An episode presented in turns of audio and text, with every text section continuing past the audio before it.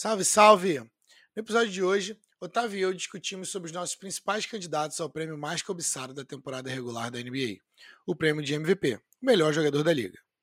Esse prêmio agrega ao legado e eterniza o grande momento dos jogadores na história, e, portanto, como vocês podem imaginar, já gerou muita controvérsia ao longo dos anos, principalmente pela forma como é feita a escolha, pelo meio da mídia. Teremos o LeBron como MVP aos 36 anos, Joel Embiid no auge, será que leva? E o jogador mais letal da liga, Damian Lillard? As respostas para essas e outras perguntas você encontra no episódio de hoje do Pets e Regatas Podcast. Aproveitando, não deixe de nos procurar em todas as plataformas de podcast, também no YouTube, Instagram, Twitter e Facebook, através do arroba Peds e Regatas. Você que tem escutado a gente, se inscreva no canal, compartilhe com seus amigos e com a gente o que você tem achado. Aumenta o som, que o episódio fresquinho está começando agora. Curry back to Iguodala, up for the layup. Oh, blocked by James. LeBron James with the rejection. Wow. Oh my goodness.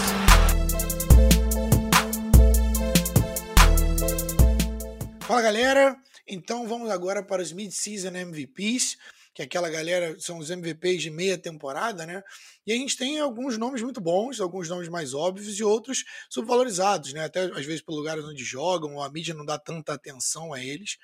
Mas eu gostaria de começar por um cara que é bem próximo aí do coração do meu parceiro Otávio Ribeiro, e que é o Joel Embiid, joga no Sixers, o time do coração do nosso amigo, e é um cara que teve agora é, há pouco tempo uma lesão e que poderia ter sido muito pior, né? Havia é, comentários aí de poderia ter sido um, até uma lesão de ligamento.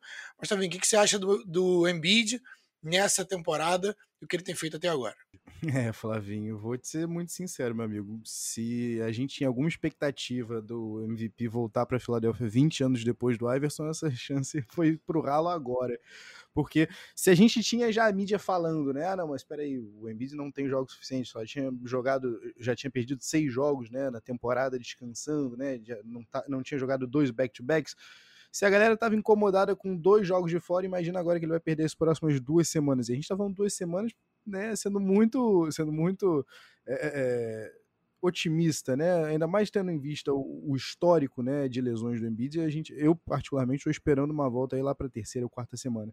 Perdendo um mês de temporada, Flavinho, meu amigo, não importam os números, infelizmente, esse troféu vai sair da mão do camaronês. Quer, quer trazer um pouco pra gente de insight sobre como que foi essa montanha russa de emoções aí no dia que aconteceu? E até para galera para dar um contexto para galera que não acompanhou é, do que poderia ter sido? Quer dar um contexto para gente? Como um Sixers fan? Olha primeiro de tudo é aterrorizante né? Pra, a gente começa a pensar em tudo, né? Você para para pensar, você lembra do Elton Brand, você para para pensar no Bynum, você para para pensar no Nerlens Noel, você para para pensar no Joe por dois anos seguidos, Ben quebrando o pé, e aí você vê a, a sensação, e aí trazendo uma correlação aqui, Flavinho, com o futebol americano, foi um pouco foi um mix, eu tava como se fosse em 2017, 2018, né, naquele Eagles e Rams que o Carson Wentz rompe o ACL né?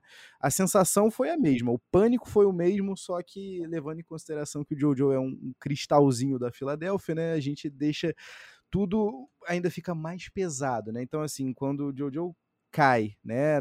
Tem aquela queda super esquisita, né? Jogando todo o peso dele em cima do joelho esquerdo, né? Que dá aquela leve parecia torção, né? Naquele momento pensei, hum, lá se foi o ACL, lá, lá se foi o MVP case, lá se foi a temporada, não só do Jojo como do Sixers, né? Porque já é difícil imaginar o, o Sixers ainda com o Embiid pleiteando alguma coisa nos playoffs. Sem o homem, é, não, não digo nem que se torna virtualmente impossível, né? Para mim já é impossível de fato. Eu acho que as duas semanas são mais para é, para colocar um pouquinho de medo aí na, nos outros times, né? Para os uhum. times poderem terem que gastar tempo fazendo game plan contra ele. Mas eu vejo esse como o mesmo caso do AD, sacou? Tipo, você tem um, um ativo muito precioso para que você não, pré, não peque pelo cuidado.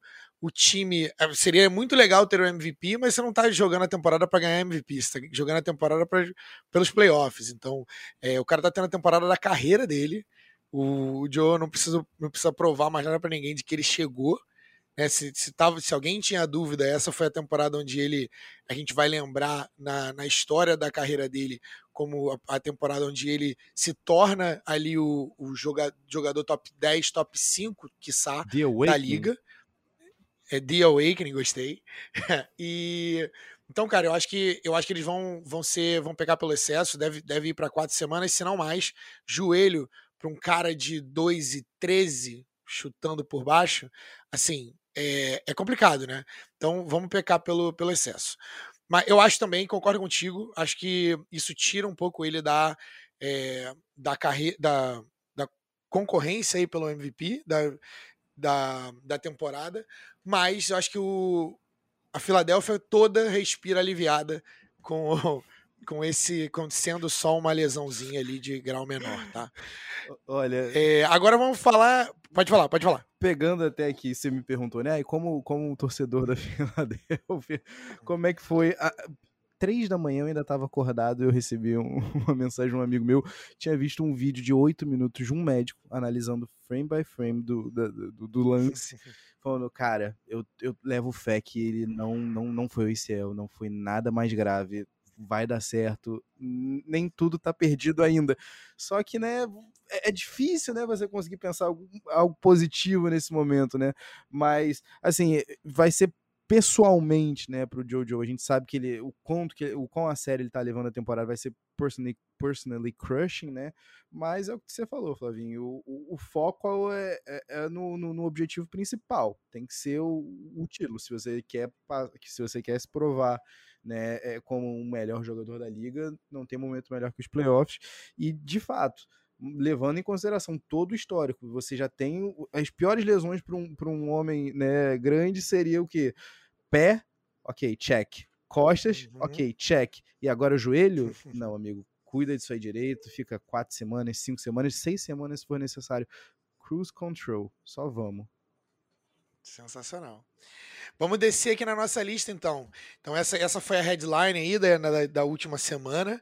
Mas a gente tem alguns nomes muito importantes, principalmente um cara que aparentemente, até pouco tempo atrás, a gente achava que o maluco era biônico. É, é, um cara que, como diz os memes da internet, tem 36 anos, tem 36 anos, e o Brooklyn Nets não para de pegar pessoas, não para de pegar é, jogadores bons e ele só tem 36 anos. Para quem não sabe, é um meme aí do Supreme é, da internet. LeBron, 36 anos, depois bota no YouTube. E vamos falar do LeBron, vamos falar do cara. Não tem, não tem como começar uma, é, uma uma conversa sobre MVP da temporada sem falar desse cara. Ainda mais agora, acho que só potencializa com o, a saída do AD para o departamento médico. Acho que só poten potencializa o LeBron, o caso do LeBron. A gente fala muitas vezes, né, a gente, é, inclusive já falamos no nesse mesmo episódio que a gente é, teve que que a gente agora está regravando, né, Tavim? Que a gente já já gravamos antes, mas é, nessa segunda versão. ainda vem melhor. é isso, é isso. E cara, LeBron é o, o MVP ele é sobre narrativas, entendeu? Então o cara está jogando nesse nível de basquete é, num dos times que ganhou ano passado e é um dos favoritos para ganhar esse ano de novo. E se ele conseguir manter com que o Lakers não despenque na, na temporada, né, um despenque nos standings ali, então na classificação de forma geral, é, eu acho que o, o título é dele pela, pela obra, né, pela obra da carreira dele. Porque eu acho que tinha muitos MVPs que deveriam ter sido dele e não foram. Né? Um deles, inclusive, eu estava vendo uma, uma reportagem sobre o, o título de 2014 né, do Heat contra o OKC, onde era a temporada do Duran e o e o LeBron que a galera estava se perguntando, né? As headlines eram: o Duran passou o LeBron, né, como melhor jogador do mundo e o LeBron no primeiro quarto teve 16 pontos em cima do KD, sacou? É, para poder provar. Então, assim, comentários sobre o LeBron e a narrativa de MVP do cara de 36 anos. É sobre isso, né, Flávio? Aproveitando o meme do momento, é sobre isso de fato, né, cara? É... você foi cirúrgico, meu amigo. Assim, se a gente for olhar, né, o que ele tem feito, né, ao, ao longo desses, desse, ele tá no wrong side of the 30s e, e, ainda assim ele continua tendo números que tem gente que nem sonha em ter na vida. Isso é surreal. O dissimulado, o, o, o, fã, o fã ingrato vai dizer assim: ah, mas espera aí, a gente está falando dos piores números do LeBron nos últimos que cinco anos. A gente está falando do, de uma queda abissal no, no número de assistências. Ano passado ele teve 10.2, esse ano ele caiu para 7.8 mas ainda assim, eh, a gente entende. Primeiro de tudo, que quando a temporada do Lakers começa, a, a, mensagem que é passada é clara, né? Contem com a gente nos playoffs. Ponto. A regular, meu amigo, a gente vai. Vamos levando, vamos ver como é que a gente vai levando. Só que, né, eu acho que. Eu não sei, Flavinho, se é, é o orgulho ferido, se é ele ficar chocado em ver que a gente teve back-to-back -back MVPs para Yannis e, e, Steph Curry, sendo que ele teve temporadas igualmente fantásticas, e ainda assim ele não teve uma temporada de MVP unânime, né? Eu acho que tudo isso aí mexe um pouco com os brilhos do cara, né? Então, assim, é, quando, quando a pessoa né, é, é tem esse took it personal, né, e, e, e consegue otimizar esse enquadra, é, se tem uma pessoa capaz de fazer isso, é o LeBron, né? E, e foi bem engraçado, Flávio, quando a gente estava comentando, né, na, na, primeira vez que a gente gravou, eu realmente achava que a única pessoa que estava próximo, né, quem teria chance, quem para mim, né, na nossa primeira gravação era o MVP, né, o half season MVP, né, é, para mim era o Jojo e, e, sem o Joel Embiid na corrida e ainda mais com, com o LeBron, eu não sei se você chegou a ver, Flavinho, dizendo que ele ia trazer, né, his bringing on para a segunda metade da temporada que não iam ter noites de descanso. Eu acho que ali o recado tá dado para a liga inteira, para os beat writers, para a mídia, para os fãs. Olha, eu quero mais um MVP, tá? Eu não aceito o último ser aquele ali em 2013. Faz muito tempo. Faz muito tempo. Isso é muito injusto. É, eu acho que para é, ser justo, esse estatisticamente não vai ser a maior temporada dele, não, mas eu acho que esse vai ser aquele prêmio da, da carreira, né? O que a gente chama de Lifetime Achievement Award. Porque a diferença dos stats do Giannis do ano passado para esse não mudou, o cara não decaiu, o cara continua sendo um monstro. Joel Embiid tem stats é, teoricamente melhores. O, a diferença é que o LeBron ele continua fazendo isso.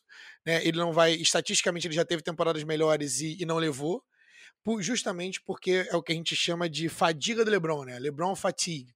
Porque todo ano o cara ganhava, sempre todo mundo, todo mundo falando sobre ele. Durante muito tempo ele foi o vilão da liga e depois, por, por algum momento, né, em, algum, em algum momento, com a redenção em Cleveland, ele ganhou muito mais crédito, muito mais carisma dos outros. Para quem não sabe, a votação de MVP é dada pelos escritores da, da liga, né? escritores e, e pessoas convidadas, pessoas é, de interesse ao longo da. É, convidadas pela liga. Então, eu, meio que fica na mão deles. A gente tem na história da NBA. É, eh, MVPs controversos demais, né? Tem, tem jogador que até hoje leva pro pessoal, né, pro lado pessoal, pega, pega o Michael Jordan e, e fala assim, eu deveria ter sido MVP, com certeza, na temporada regular, você não vai tirar isso de mim e tudo mais. E se você, ele falou pro Camalone, se você é o MVP da temporada, você é o MVP das finais, vou te mostrar quem que vai ganhar, enfim. Michael Jordan falou isso no Last Dance, que é o documentário dele. Então, é, eu acho que eu, eu, acho que é muito sobre isso. Acho que sobre LeBron a gente já conseguiu matar para mim é o meu MVP, mas também já era o meu MVP anteriormente. Eu constantemente impressionado com o que esse rapaz é capaz de fazer. É, acho também que tem, tem, a gente tem que fazer um, um episódio só sobre ele. É, você de um lado e eu de outro da história. E a gente fala para a gente poder discutir o, o quão. É, o quanto é importante a gente apreciar a grandeza. Porque eu acho que, de forma geral, a mídia não faz isso bem. Levou 10, talvez 13 anos para a mídia poder abraçar o LeBron. E levou muito menos tempo, talvez, para abraçarem, abraçarem o Kobe, muito tempo, talvez, menos para abraçar o, o, o, Michael. Então, esse cara, ele, se ele não vai ser o número um, ele vai ser o número dois, com certeza, all time. E a gente é possível que a gente nunca mais veja esse tipo de grandeza na nossa na nossa vida em termos de é, acompanhar é, de fã esportivo e eu acho que a gente não dá nem um pouco do valor que a gente deveria dar para esse cara, apesar dele já ser valorizado pra caramba e como eu disse, a cara da liga. Mas seguindo aqui, vou jogar alguns outros nomes aqui, você pega e defende quem você quiser, tá? Eu tenho Luca, eu tenho Dame, eu tenho Steph. Por sinal, Dame e Steph deram um show no All-Star Game. Estão chutando bola, daqui a pouco eles estão chutando bola de fora do estádio. Jokic e Harden. Qual desses nomes te chama mais atenção e quem você pegaria para defender para é, chegar aí nesses dois de cima. É, no caso, Embiid não, né? Mas o LeBron. Quem que você acha que tem a melhor chance, a, a melhor chance de destronar o LeBron para MVP esse ano? Olha, eu, eu vou, ser, vou ser bem sincero aqui contigo, Clavinho. Eu posso estar até me antecipando aqui um, um crunch timezinho, mas é, para mim é ninguém leva do homem. É, do papai LeBron a se perder esse prêmio, ainda mais agora, né? É, mas quem tem chance para mim de chegar num top 3 aí é, e, e, e, o que e o que acho conflitivo, né? E o que eu quero ver é se, se como é que vai ficar, né? A questão junto aos jornalistas, né? É o James Harden, meu amigo, porque a gente tem oito jogos, né, por Houston, aquela novela toda, né, do começo da temporada, é, aquela falta de respeito com a franquia que abraçou ele por, por o que nove anos, né, que tentou dar a ele uma estrutura é, é, de contender todo ano que ele estava lá, e ainda assim ele se mostrou um tanto quanto ingrato, né? Viu que as chances de, de ser campeão, né, de pleitear um, um anel por Houston estavam se fechando, a janela já estava já tava mais que fechada ali, e fez o que fez para uhum. conseguir uma nova casa, né? Mas aí a gente tem que entrar no, no, no, no motivo pelo qual eu acho que é válido dizer. Será que o que o Harden está fazendo dentro de quadra, Flavinho, consegue ser o bastante para a gente esquecer essa narrativa que beira a, a, a, ao tóxico, né? O que ele fez com o Houston, né? Foi um final de relacionamento terrível, né? a gente está vendo um, um, uma quarta versão, né? O Bill Simmons costuma falar isso, né? Do, do, James Harden. O James Harden vai se recriando, né? É incrível ver como, como ele ainda consegue tirar também eh, mais um coelho da cartola, né? A gente teve a primeira, a primeira apresentação dele como um six man. Depois a gente teve como um cara que conseguia ser a cara de uma franquia. Depois você conseguia ver o, o, James Harden dividindo as rédeas de uma franquia com outra grande estrela no mesmo backcourt que ele, né? Seja com, com Chris Paul, seja com Westbrook, né? Ainda sabendo o seu local. A gente teve aquelas três, aquelas três temporadas absurdas, né? Marcando 30 mais pontos por ano, né? E ainda assim a gente está vendo uma quarta versão do Harden, que é um Harden criador. Né? Não estou dizendo que é, a gente não tinha visto isso, até porque lá em 2016 ele tinha né, média de 11,2 assistências por jogo.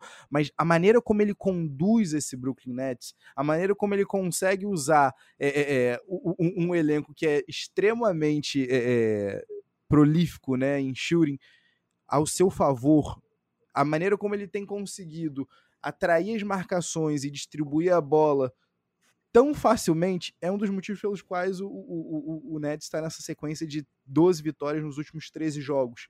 Então, assim, em algum momento. Ah, e sem o Kevin Durant, sempre bom dizer. Em algum momento a gente tem que responsabilizar o Harden também pelo, pelo que está sendo feito de positivo dentro de quadra, né? Em 25 jogos, a gente está falando de média de 25 pontos por jogo, 11,2 é, assistências por, por jogo, 8,8 rebotes e um controle, uma segurança, é, uma ali você vê um floor general, ali você vê um cara que por enquanto Kyrie Irving está respeitando e seguindo suas chamadas. O que, que você fala para mim dele? Cara, eu acho importante é, contextualizar os nossos ouvintes sobre os meus vieses, porque é, todos nós temos os, os, nossos, né? E eu tenho os meus, e eu não de acordo né, com, com o que eu penso de basquete né, e do que o, o jogo deve ser jogado, né, e na, desde, desde que eu aprendi na escolinha, desde pequeno, e acompanhando o basquete durante todos esses anos, eu não acho, não acredito que se possa ganhar um título com o James Harden como a sua maior estrela. Por causa do estilo de basquete que ele joga. Então, o Tavinho colocou aí, né, elucidou muito bem, a carreira e as várias iterações do James Harden ao longo dos anos. Isso é verdade, é mérito dele, Six Man, depois é, foi a cara de uma franquia, beleza. Eu sou totalmente contra, é importante deixar claro, eu sou totalmente contra o que ele fez, é, a forma como ele saiu do Houston. Mas eu não sou contra o fato dele querer sair de Houston. Eu só tenho problema com relação ao que ele fez. Quem quiser depois vai dar uma pesquisada sobre como ele fez, né? Se apresentou fora do peso, né? É, não, não, se importava muito para os jogos, mas enfim. em casas noturnas. É, enfim, nem, nem, nem, ia tocar nesse assunto, mas sim, tem bastante. Aqui, aqui a gente pode falar disso.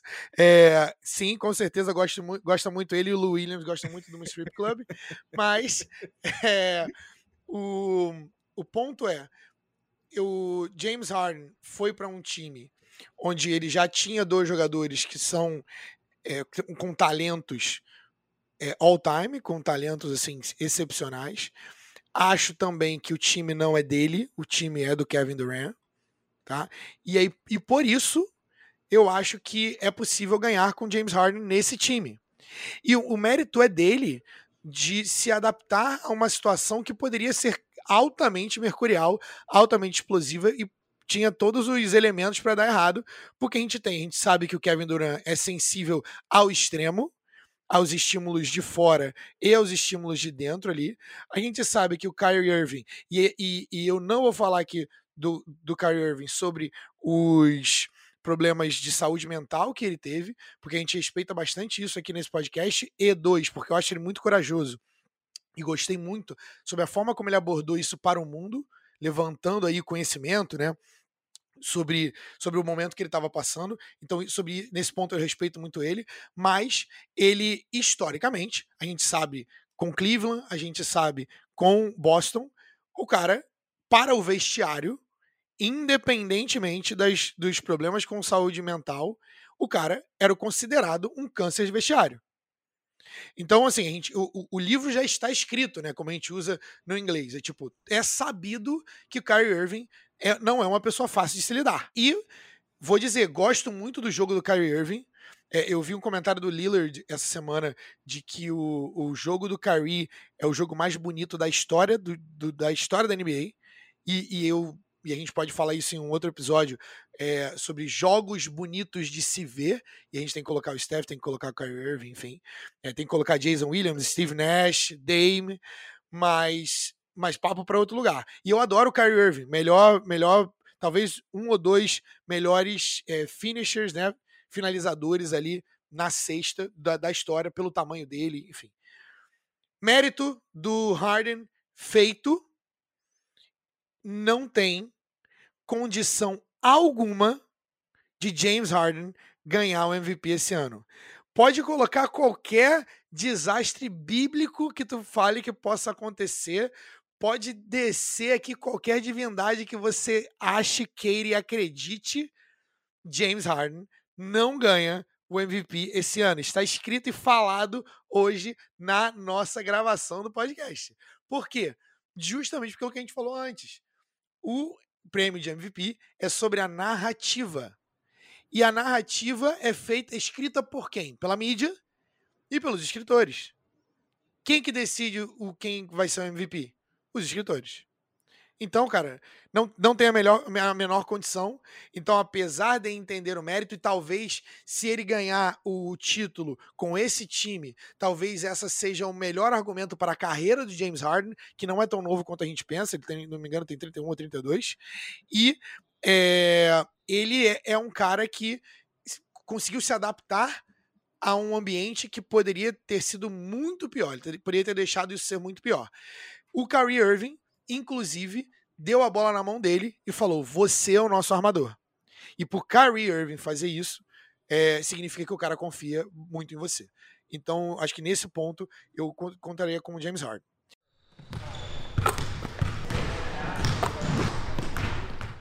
Posso lançar mais um nome aqui, Tavinho? Por favor. Eu vou lançar um último nome aqui, é, que é o seguinte. Eu vou falar do cara. Eu vou falar. Eu não vou falar o nome dele, eu vou falar que esse cara, ele tem 30 anos, ele tem 8, 9 anos de liga, tá? É, ele tá na liga desde 2012. Hum. Desde então, esse cara nunca fez menos de 19 pontos por jogo. E digo de passagem, 19 pontos por jogo foi na, na temporada de calor dele. E ele nunca arremessou de 3 menos do que 34% do, do perímetro. Ele, desde o dia 1, foi o líder do time dele. Esse cara não se mete em problema nenhum, não é distração para o time. Todas as pessoas que estão em volta dele se tornam melhores. E ele é clutch, ele acerta as bolas e na hora de decidir é ele, talvez o melhor closer no jogo hoje. Se você não acredita em mim, depois pega os highlights dele para ouvir depois que você terminar de ouvir esse podcast. E esse cara ele tá chutando a bola do meio da quadra. E o nome dele Tem não uma, é Steph Curry. tem uma hora, né, pra ele, né? Tem uma hora específica. Você entende? Tem uma hora específica, o nome dessa hora se chama Dame Time. Então, o que a gente tá falando, obviamente, é de Damian Lillard. Só que eu quis colocar o currículo para vocês dele, sem falar o nome dele, para que vocês entendam o quão subvalorizado é Damian Lillard na liga. Até hoje, nunca ganhou um MVP, apesar de merecer. E nas últimas. Desde a temporada de 2018, o cara só faz temporadas de 30 pontos. Ele constantemente subiu a sua média de, de pontuação, exceto em uma temporada. É, e ele tá começando a, a, chutar 10 bolas por jogo e fazer 40% dessas bolas de 3. Só que as bolas de 3 dele não são igual as bolas de 3 de um ex-Mike Miller, de, do LeBron James, do Kevin Durant. A bola de 3 do cara é da logo. A bola de 3 do cara é do meio do campo. Você não acredita em mim? Procura os highlights do All-Star Game. Ele e o Steph Curry, eles fazem aquele negócio ali no jogo. Não são aquelas E o bolas do, mais- do Tobias que fica com o pezinho ali rente, né? Quase, quase que encostando na linhazinha de três. né? Beijando a linha. Beijando a linha. Não, não é essa bola. Não é essa bola. Inclusive, o Damian Lillard, acho que o, o que mais provou pro mundo todo que ele consegue fazer isso é que ele decidiu dois jogos assim. Então, cara, o que falar desse cara?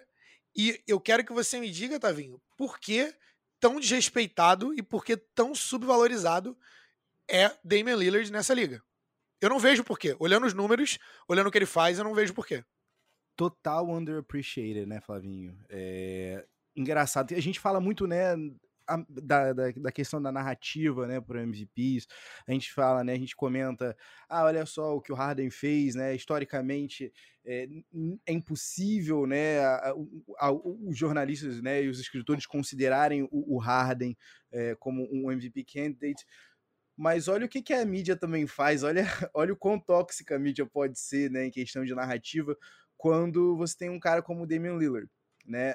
Você teve é, o, All-Star Game e o que me chama a atenção são. Tudo bem, a gente não pode levar a sério Max Kellermans da vida, e Stephen A. Smith da vida. A gente sabe que o, o, o trabalho de ser um, um hot taker é, é, é inflamar, independente de acreditar no que você está falando, é você conseguir transmitir né, aquela, aquele heated argument para frente. Mas me dói Só para só pra registro, só para registro, é, o First Take, né, que é o, o programa que ele está se referindo, Stephen A. e Max Kellerman, programa mais assistido de esportes dos Estados Unidos. E é só hot takes, só hot take. Eles ficam uma hora falando sobre nada. Prossiga. E uma hora gritando, né, Flavinho, sobre nada, né? Sim, Aquela sim. coisa assim. E, e ganha-se muito, né? Outro dia eu tava vendo quanto o, o, o, Skip Bayless ia renovar e cair duro pra trás. Mas assim, me dói muito ver que depois de um, de um, de um, All-Star Game daquele, né? Com aquele, com, com aquele final, o Dave falou, ok, gente, vamos pra casa, agora acabou, peguei aqui, tchau. É, ver uma, uma, uma headline como é, Dame should go to LA, né? É, é um desrespeito ao que o cara faz. O que você falou, Flavinho, ali no começo, eu fiquei pensando aqui enquanto você continuava o teu argumento, mas é, é um cara que não só é, agrega para o time, mas agrega também para a cultura né, da, da, da, cidade. Ele abraçou Portland de uma maneira e Portland né, retribui esse abraço a ele. Eu não sei se é aquela questão é, de, de, já estar tá, né, no, no Northeastern, né, no, no Northern Western, né, ali dos Estados Unidos, está ali a franquiazinha ali esquecida, ainda mais agora sem Seattle, né? Então assim existe aquele todo aquele orgulho, né, oregoniano, vamos dizer assim, com a franquia. Então, assim, é um desrespeito tremendo com o que o cara vem fazendo, sabe? Porque você pode não gostar da franquia, você pode achar que não é uma franquia digna porque é uma franquia pequena, é um mercado super pequeno, mas você tem que respeitar o que o cara tá fazendo. Se você gosta do cara, se você respeita o cara, né, o, jogo do cara, respeita a situação que ele se encontra.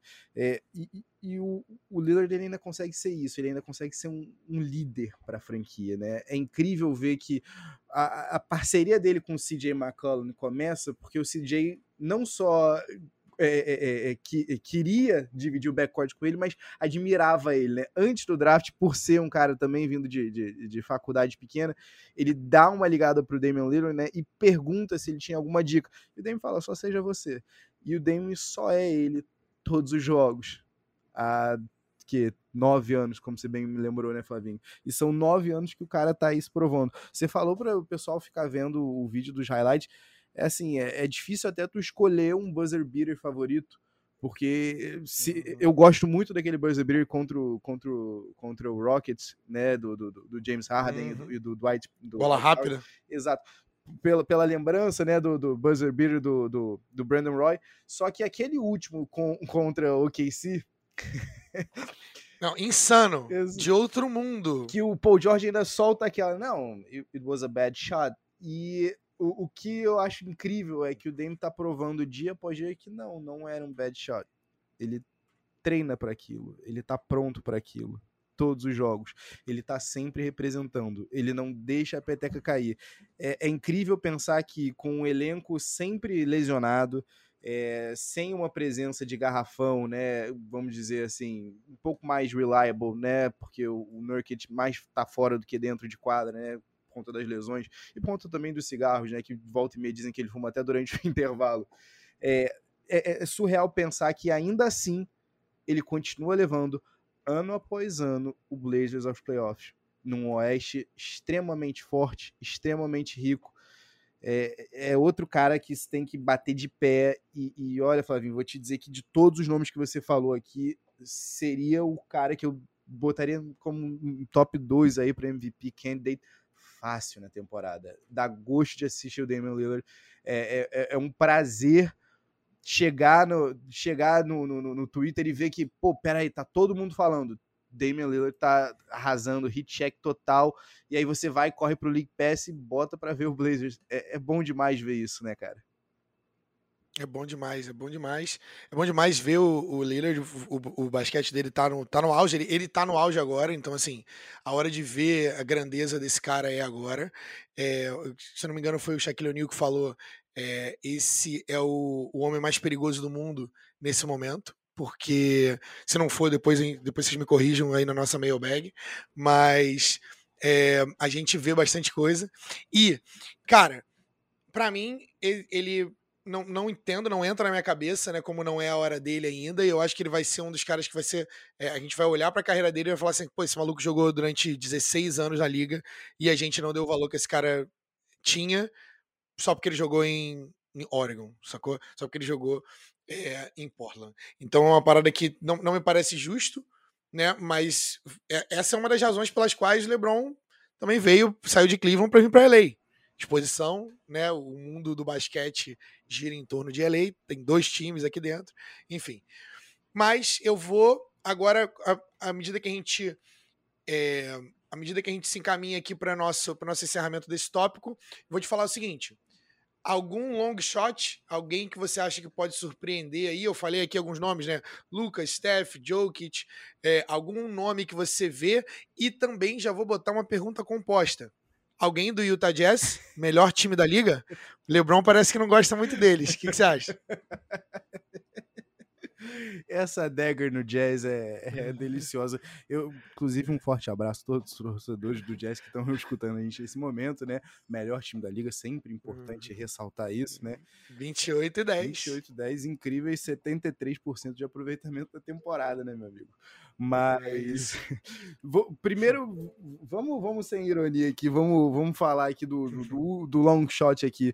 É, vamos falar do Jokic, né? Bem, bem brevezinho. A questão do Jokic é, é, é o recorde, né? É, é, o Nuggets ainda tá ali brigando, né? Para chegar ali na, na, na, parte superior da, da tabela. Tá em quinto hoje, começou a temporada, né? Ainda desengrenado, Michael Porter Jr., né? É, com, depois de pegar duas vezes Covid, sentiu o efeito.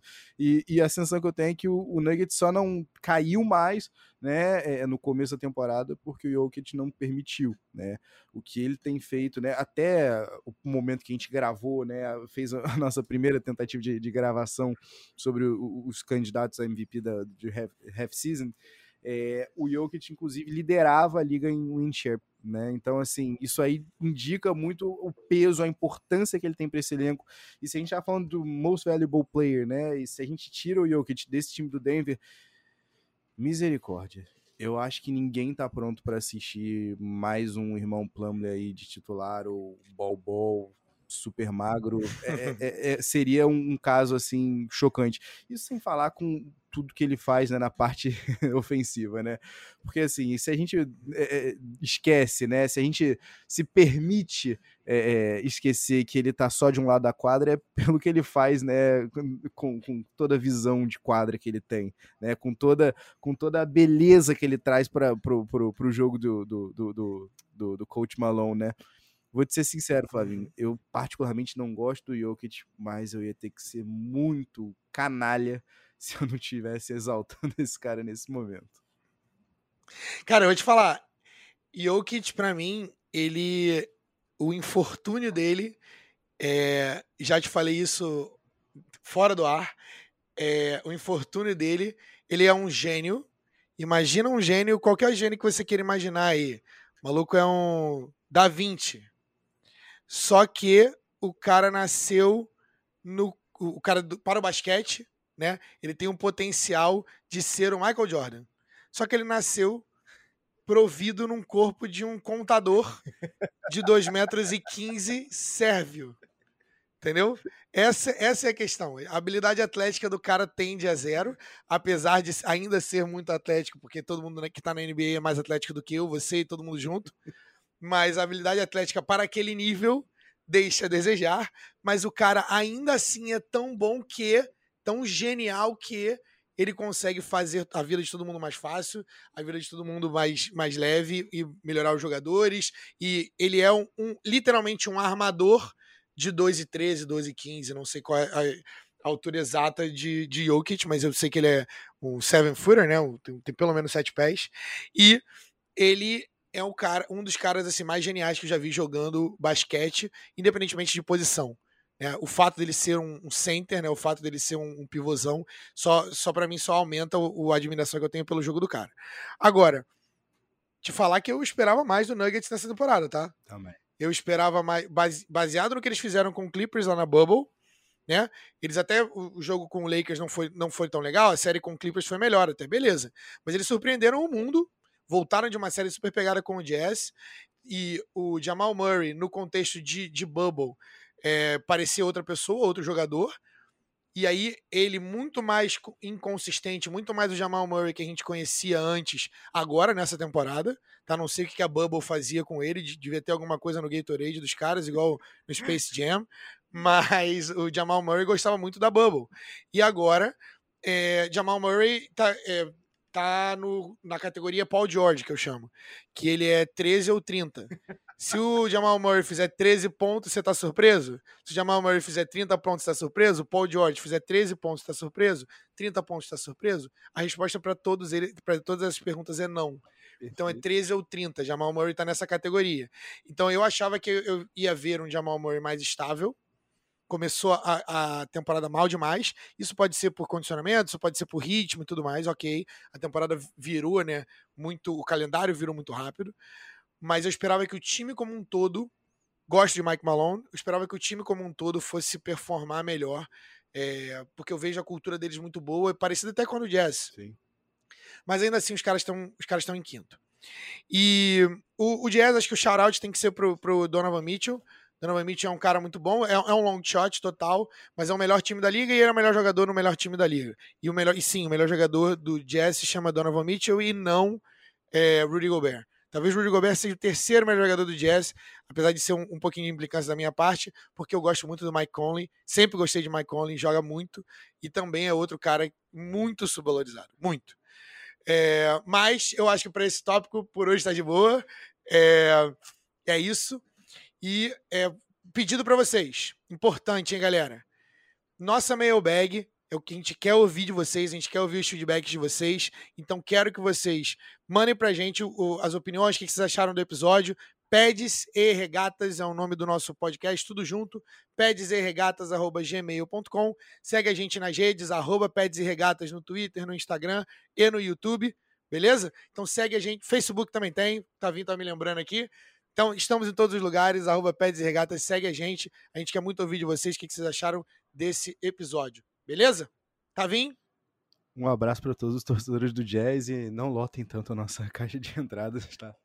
Quem, quem, quem falou do Rudy Gobert não fui eu, foi Flávio Merenço. Sempre bom lembrar. É isso. Valeu, galera. Grande abraço.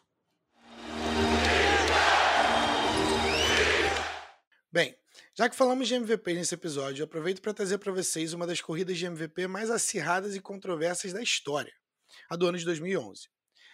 Para refrescar a memória de vocês, Derrick Rose, Joakim Noah, Luol Deng e companhia faziam uma temporada muito boa como primeiro lugar numa conferência leste que continha Miami Heat lá na primeira temporada após The Decision, quando LeBron, Wade e Bosch decidiram jogar juntos e quase quebraram a internet e outros times da NBA de raiva. Ah, para ser justo, Dwight Howard também estava quebrando tudo em Orlando como a única estrela em um time com poucos talentos lá na cidade da Disney. Estatisticamente, LeBron e Dwight tinham preponderância sobre Rose, porém a narrativa estava a favor do jogador de Chicago. Sem dúvida, Howard significava mais para o time de Orlando. Porém, a mídia, já, que já estava com dúvidas se Dwight era o tipo de estrela que podia carregar um time até o título, ficava ressabiada. Já LeBron era sem dúvida o melhor jogador no auge da sua carreira. Favorito, né? Bem, não de acordo com a mídia e com os votantes do prêmio de MVP, que não viam a panela composta em Miami com bons olhos. Principalmente porque a temporada deles não foi tão dominante como esperado. E como algumas vezes na história do prêmio, o melhor jogador em atividade não levou. Sobrou para Derrick Rose, que era novo, no início do seu auge, maestro de um time de Chicago que encantava por sua sinergia em quadra sob os olhos do exigente técnico Tom Thibodeau. Estava coroado ali o mais novo MVP da história da liga aos 22 anos. Para quem o acompanhava, esse seria o ponto mais alto da carreira do menino, que nunca mais foi o mesmo devido a graves lesões de ligamento no joelho nos anos subsequentes. Apesar da história triste, Rose é uma das maiores histórias de superação que a liga já viu. E se você quiser, você ainda pode vê-lo em ação pelo New York Knicks. E por vezes, se prestar bem atenção, você ainda consegue ver flashes do menino Derek, nascido, criado e exaltado para sempre na cidade de Chicago. Finalmente, eu gostaria de saber se você curtiu o episódio de hoje. Se sim, cara, para a gente continuar crescendo, a gente precisa de você. Você interaja lá com as nossas redes sociais, no YouTube, no Instagram, Twitter e Facebook, tudo pelo arroba Peds e Regatas. Então vai lá, curte, comenta, compartilha com seus amigos e também não se esqueça de se inscrever no canal onde quer que você escute seus podcasts. Ah, caso você queira falar ainda mais com a gente, você pode mandar um e-mail pelo pedsregatas.gmail.com. Muito obrigado, galera. Peace.